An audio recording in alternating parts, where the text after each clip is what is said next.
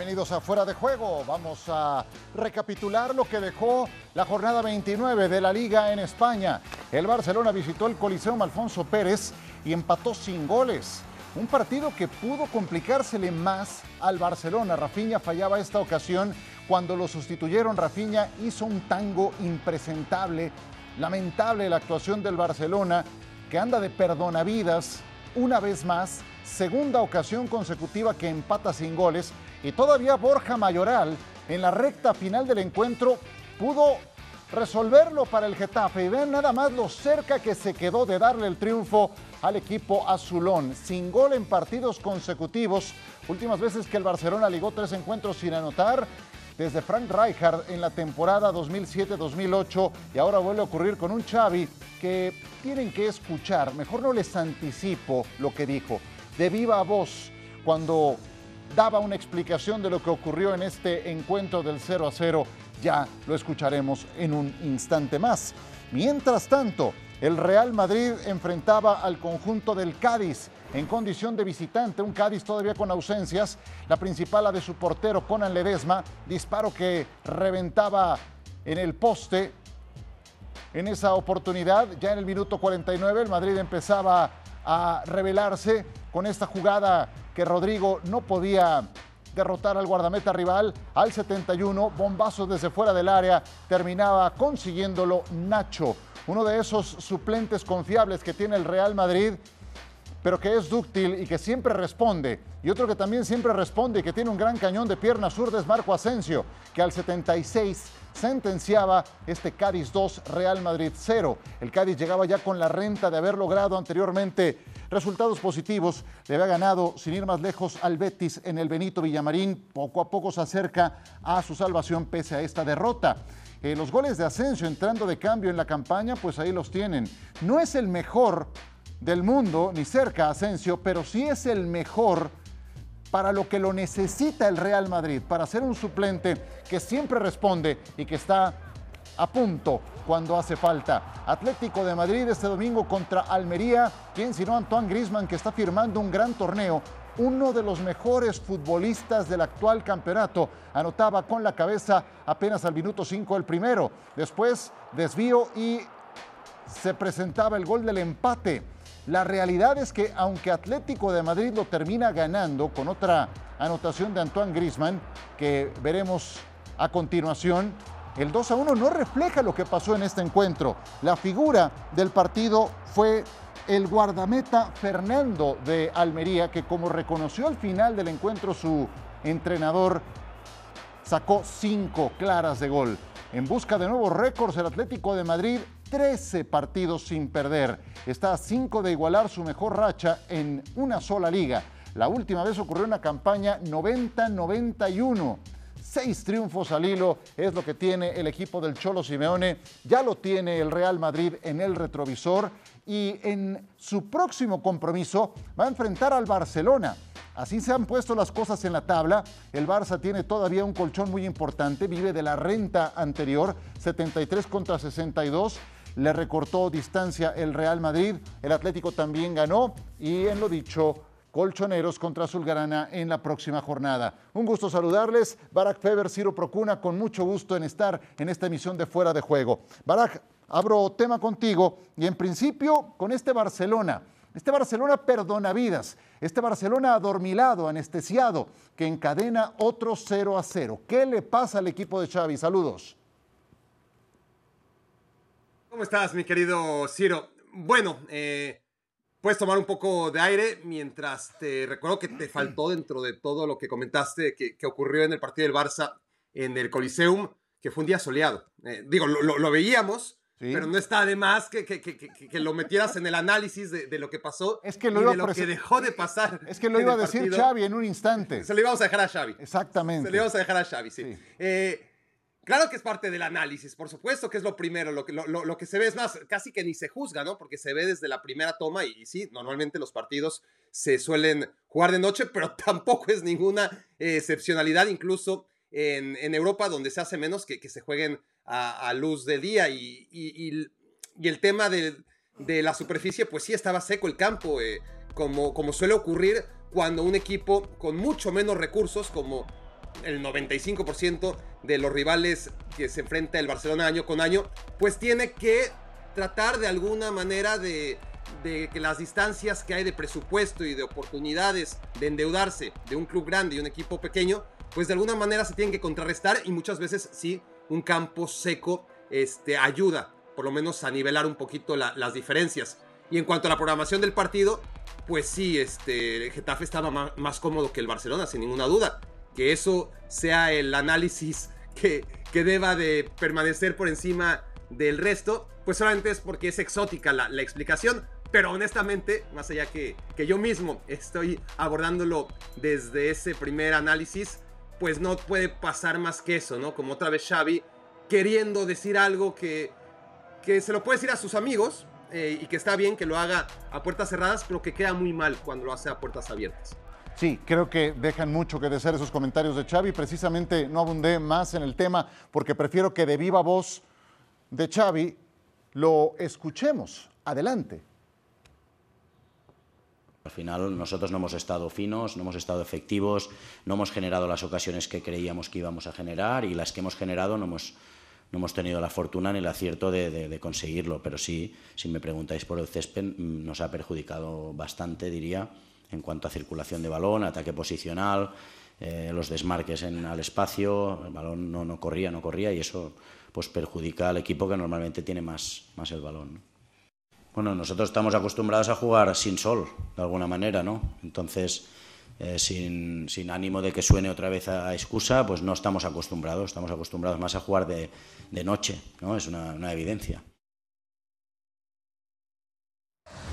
Se está haciendo muy frecuente que Xavi eh, cometa ese tipo de imprudencias, que diga tonterías, las cosas por su nombre, en ruedas de prensa, y cuando subrayas una y otra y otra vez, no es excusa, pero tal no es excusa, pero el campo. No es excusa, pero el sol. Entonces es excusa. ¿Y dónde está la autocrítica que debe haber con un equipo que siento que lo que quiere es que ya se termine la temporada? Esto ya lo vi la campaña pasada con el Barcelona.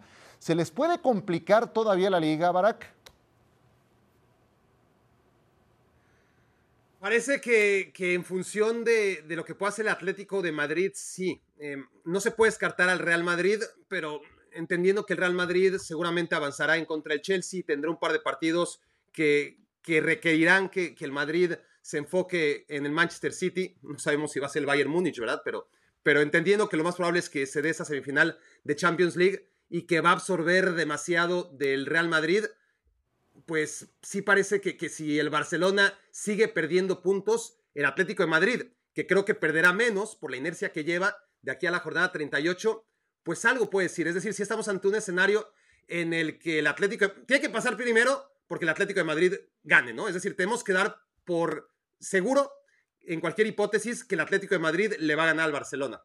Una vez que hagamos esto, pues ya tenemos un panorama en el que el Atlético está a 10 puntos del Barça, que el Real Madrid posiblemente esté a 8 con 8 jornadas por disputarse. Pues siguen siendo muchos puntos con muy pocas jornadas por disputarse, pero la verdad es que el Barcelona no está dando ningún tipo de certeza de que no va a dejar de, de seguir perdiendo puntos de dos en dos y, con cuatro empates más, porque así como que no quiere la cosa, pues ya empató 0-0 con Girona, ya empató 0-0 con Getafe, ya perdió 4-0, aunque sea en Copa del Rey contra el Real Madrid.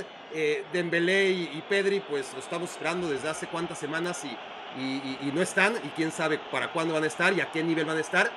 Y es verdad, es verdad que el Atlético de Madrid no está perdiendo puntos y que a este ritmo difícilmente perderá muchos más de aquí a la jornada 38. Creo que, que, que, la liga sigue siendo eh, algo prácticamente sentenciado, pero sí que, en un panorama de el Atlético de Madrid ganándole al Barça, poniéndose a 10 puntos, y el Real Madrid poniéndose a 8, hipotéticamente, con 8 jornadas por disputarse, sí. pues, pues algo hay, ¿no? Hay, algo hay en disputa todavía. El Barcelona, al que perdió, o sea, no termina por recuperar a estos futbolistas de los que habla, al que perdió fue a Sergi Roberto fuera por cinco semanas al menos después de la evaluación médica que le hicieron este lunes como consecuencia de lo que pasó contra el Getafe. Lo que sí creo es que a este Barcelona, al que hemos visto en los dos empates a cero, lo agarra este Atlético de Madrid de los 13 juegos consecutivos sin derrota y el equipo de Simeone creo que sí le gana al Fútbol Club Barcelona, ¿o lo dudas?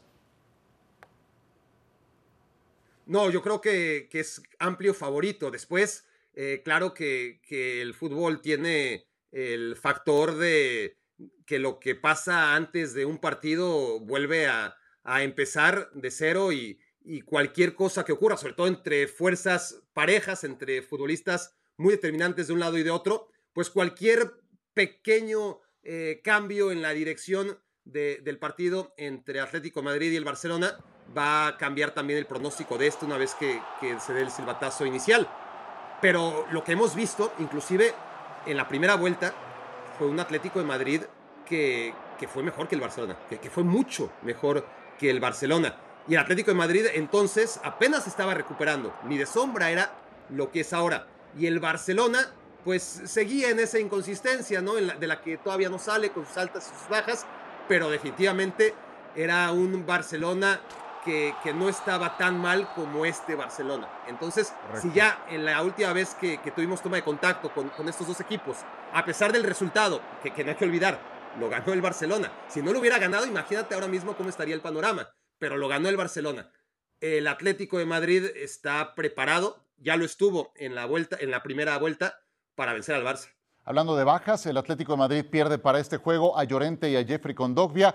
Y vamos a hablar del Barcelona. Tenemos otro melón que abrir, como dicen allá en España, referente al Fútbol Club Barcelona y lo que dijo hoy Joan Laporta. Antes vamos a revisar la parte baja de la tabla, que está que arde, porque si bien es cierto, hay un equipo que está descendido, que es el Elche, los otros dos puestos pues eh, también parecen muy acentuados para un par de conjuntos que se han esforzado por hacer las cosas mal. El Girona es de los que cada vez tiene más oxígeno en esa parte baja. Le ganó al Elche, dos goles por cero el marcador final. Anotaciones de Tati Castellanos y de Oriol Romeu para sacar tres puntos muy valiosos. El Girona, ya lo decíamos, eh, está, está muy cerca de salvarse. Y el Elche, a falta de nueve jornadas, tiene 13 puntos en la liga. De no sumar ni una sola unidad en lo que resta del torneo, igualaría el peor registro de un equipo en primera división, el Sporting de Gijón de la 97-98.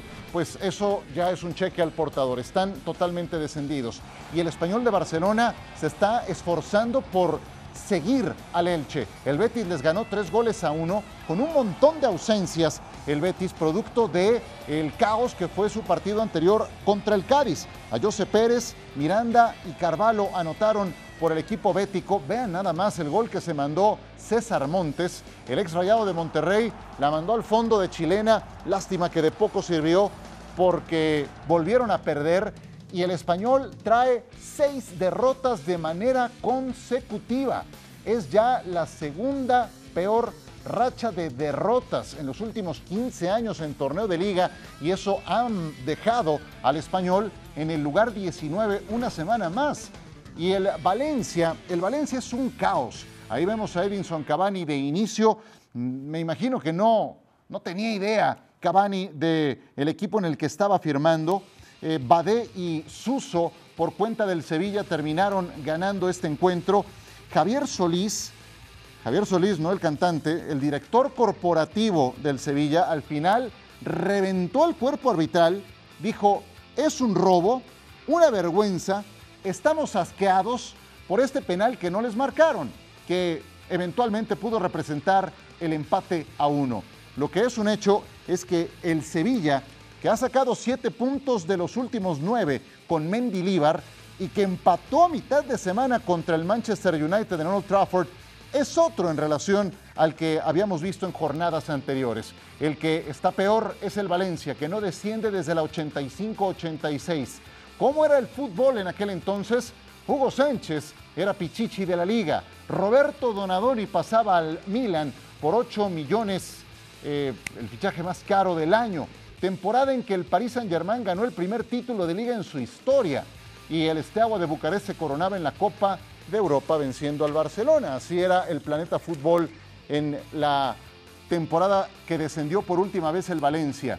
Y vean nada más cómo empiezan a rezagarse valencianistas y también los periquitos que tienen 27 puntos, Almería tiene 30, Cádiz y Getafe tienen 31. No está todavía definido esos dos, otros dos equipos, pero las cosas están cada vez peor. Y especialmente, eh, Barak, en el caso del eh, conjunto de Valencia, que cada, cada resultado semejante eh, deriva en una protesta de aficionados naranjeros. En este encuentro, mil valencianistas se manifestaron contra Peter Lim junto a la fachada principal del estadio de Mestalla. Es que es un caos que parece no terminar el del Valencia.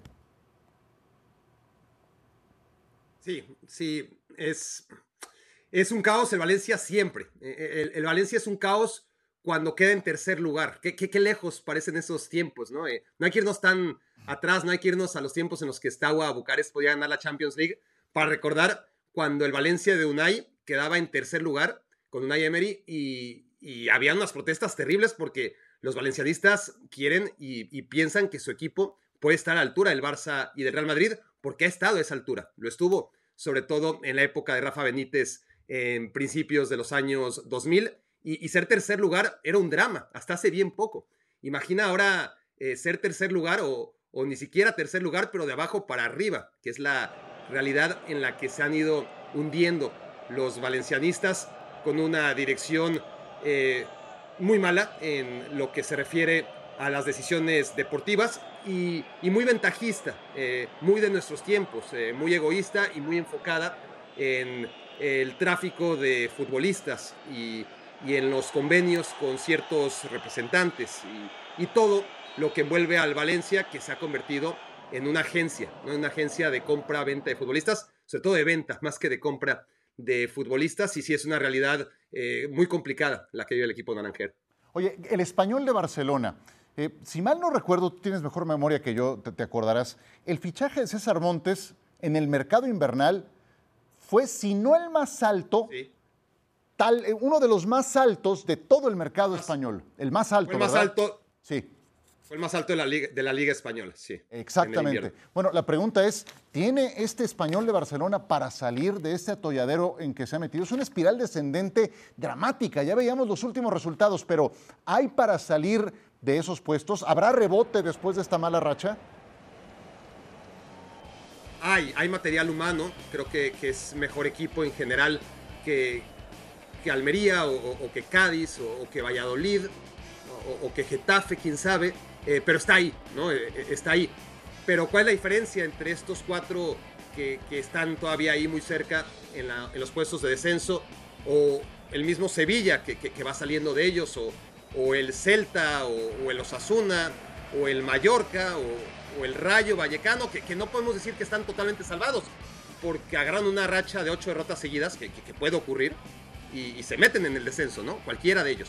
Eh, pero ¿cuál es la diferencia entre esos equipos, el español de Barcelona y el Valencia? Bueno, el español todavía merece Luis García una cierto beneficio de la duda, ¿no? Creo que Rubén Baraje del Valencia ya ha tenido bastantes oportunidades para demostrarnos lo que también sospecho de Luis García, que, no son entrenadores todavía, no son entrenadores para la responsabilidad de salvar a clubes tan importantes como Valencia y Español. ¿Qué hizo el, el, Sevilla? El Sevilla cometió muchos, muchos errores hasta que trajo a un técnico especialista en la labor en la que se tenía que enfocar el Sevilla, ¿no? Y, con Mendilíbar, muy rápido, encontraron la solución, aparentemente eh, que, va a pavimentar la salida a, sus problemas. ¿Qué pasa con, los otros equipos? Están bien dirigidos, ¿no? Sergio dirige bien al, Cádiz, aunque no tenga el plantel que tiene Luis García en el español, ni mucho menos que tiene Rubén Baraja en el Valencia. Pues son equipos bien entrenados. Valencia no creo que esté honestamente bien entrenado por Baraja, como no veo eh, que, Luis García, con el currículum que tiene, eh, no solamente porque fueron referentes ambos de sus equipos en, eh, su momento, eh, no van a tener la varita mágica para poder salvar a, dos equipos en pena. No solamente es el material humano, que ambos lo tienen, sino el caos en el que se han convertido y que para mí, honestamente, ninguno de los dos, ya no hablemos del, técnico ideal, ninguno de los dos está dirigido ahora mismo por alguien que tenga credenciales. Sí, tienes toda la razón. Y ya que hablabas de lo bien dirigido que está un equipo, por ejemplo, como el Cádiz, que ocupa la decimosexta posición, es justamente el siguiente rival del español de Barcelona. Así es de que si el español ha de salir en algún momento de esa racha de derrotas que trae, tiene que ser, si se va a salvar, la próxima jornada y entonces se pondría nada más a un punto del conjunto del Cádiz. Así las cosas también en la parte baja de la tabla. Y uno que poco a poco se ha ido saliendo de esos puestos es el Mallorca.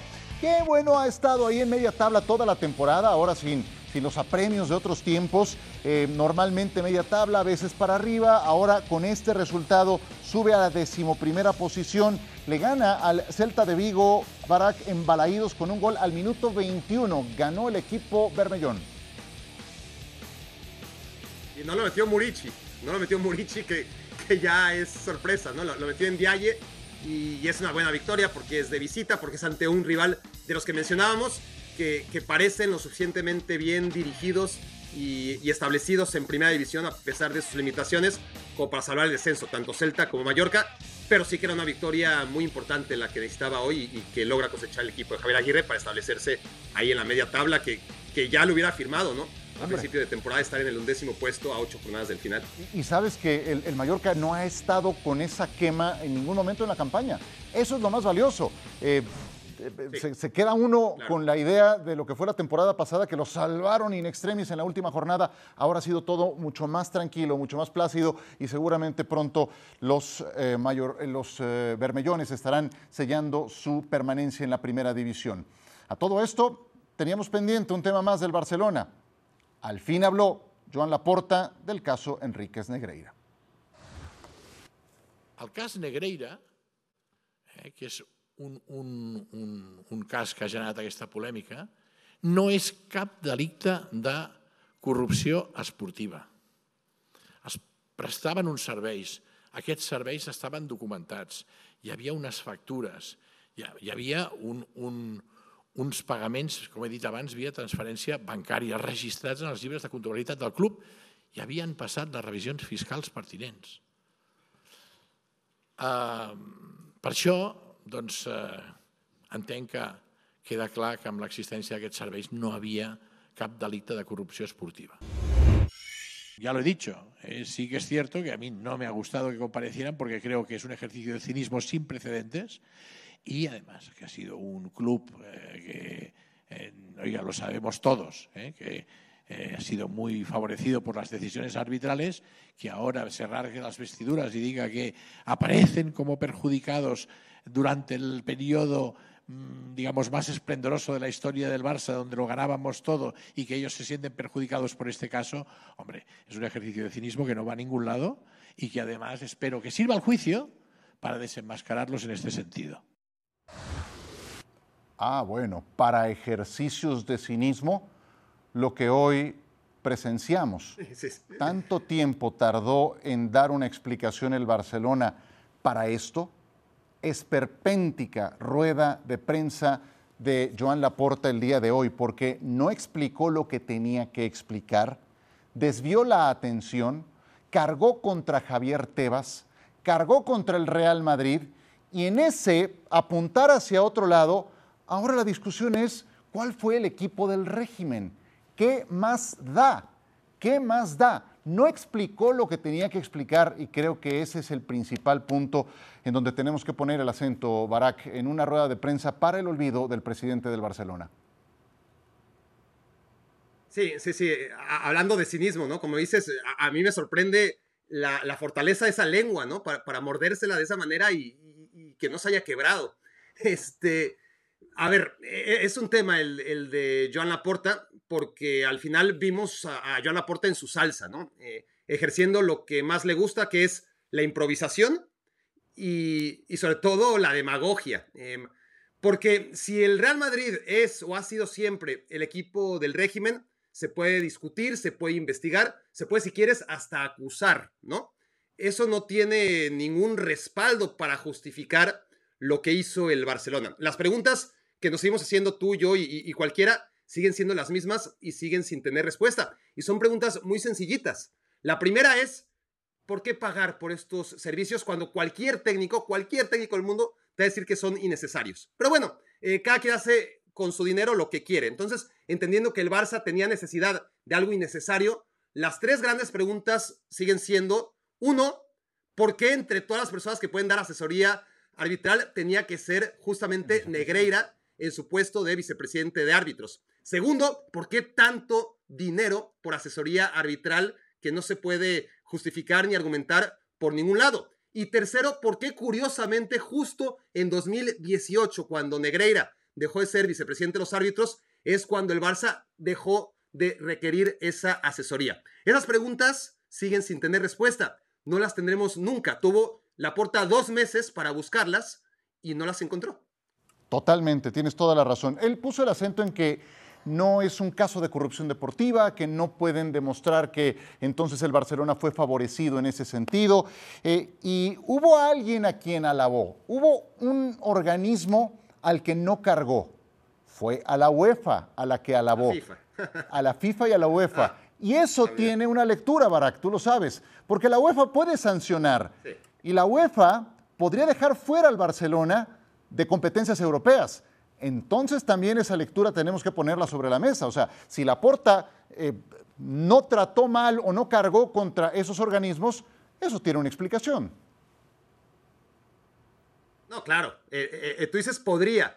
Yo te diría, Ciro, debería. Debería. La UEFA, si, si quiere preservar credibilidad, este, tendría que sancionar al, al Barcelona. Pero bueno, por ahora, Laporta piensa que puede incidir en, en, Seferin, que, que se ha pronunciado, se, se pronunció en algún momento y luego prefirió este, ser más mesurado, eh, confiando en que, en que puede tener en Seferin un aliado cuando hasta hace muy poco era un enemigo, ¿no? O, o sigue siéndolo en los intereses eh, en los que hay un conflicto ante, ante la Superliga. Está claro que el Barcelona, a pesar de ser un equipo que en los dos últimos años no ha alcanzado ni siquiera los octavos de final de la Champions League y que ha quedado muy temprano fuera de la Europa League y que hace muchísimo no es protagonista en la Champions, pues sigue siendo un activo importante para, para la UEFA y una Champions League sin el Barcelona, pues no sería un buen negocio para la UEFA.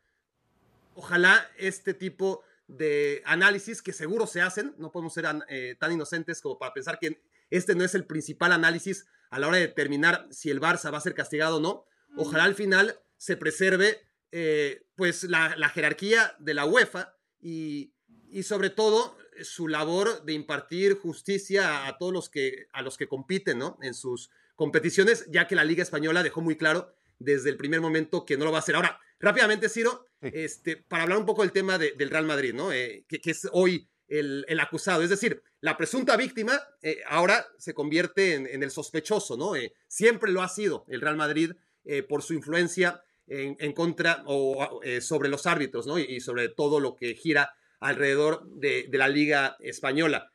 Estas acusaciones de, de la Porta lo que hace sin querer es simplemente hacernos saber o confirmar que todo lo que hizo el Barcelona durante tantos años fue simple y sencillamente por esta creencia que siempre ha tenido el Barça de que el Madrid es favorecido y que ha necesitado el Barça contrarrestar, ¿no? Este apoyo, esta influencia que, insisto, dentro del universo del Barcelona siempre se ha percibido tiene el Madrid y que por eso fue necesario desde el punto de vista del Barcelona tratar de equilibrar ¿no? esta situación sí. y hacer estos pagos. A mí lo, lo, lo, que más puedo destacar de esta comparecencia, en estas acusaciones, es confirmar lo que ya también eh, sospechábamos, ¿no? Si el Barça hizo lo que hizo, fue porque tiene esta idea, ¿no? De que, de que el beneficiado siempre ha sido el Real Madrid sí. y ellos tenían que hacer algo, aún en la época en la que deportivamente estaban mejor que nunca. Y hablando de contrarrestar, el Real Madrid puso en redes sociales una respuesta que también me parece muy fuera de sitio y es en sus redes sociales oficiales. Lo, bueno, lo único bueno para Laporte es que no estaba frente a un juez cuando pronunció todas las ideas que hoy pronunció y que estaba solamente frente a medios de comunicación. De verdad que dejó mucho que desear. Y a todo esto, el Real Madrid, que se mantiene vivo en la Champions, tendrá su partido de vuelta este martes contra el Chelsea en Stamford Bridge. De eso tendremos oportunidad de hablar en los siguientes días. Se nos terminó el programa. Barack Feber, te mando un abrazo. Un gusto estar contigo y hasta la próxima. Gracias, Ciro. Qué rápido. Igualmente. Así fue. Gracias a ustedes por acompañarnos.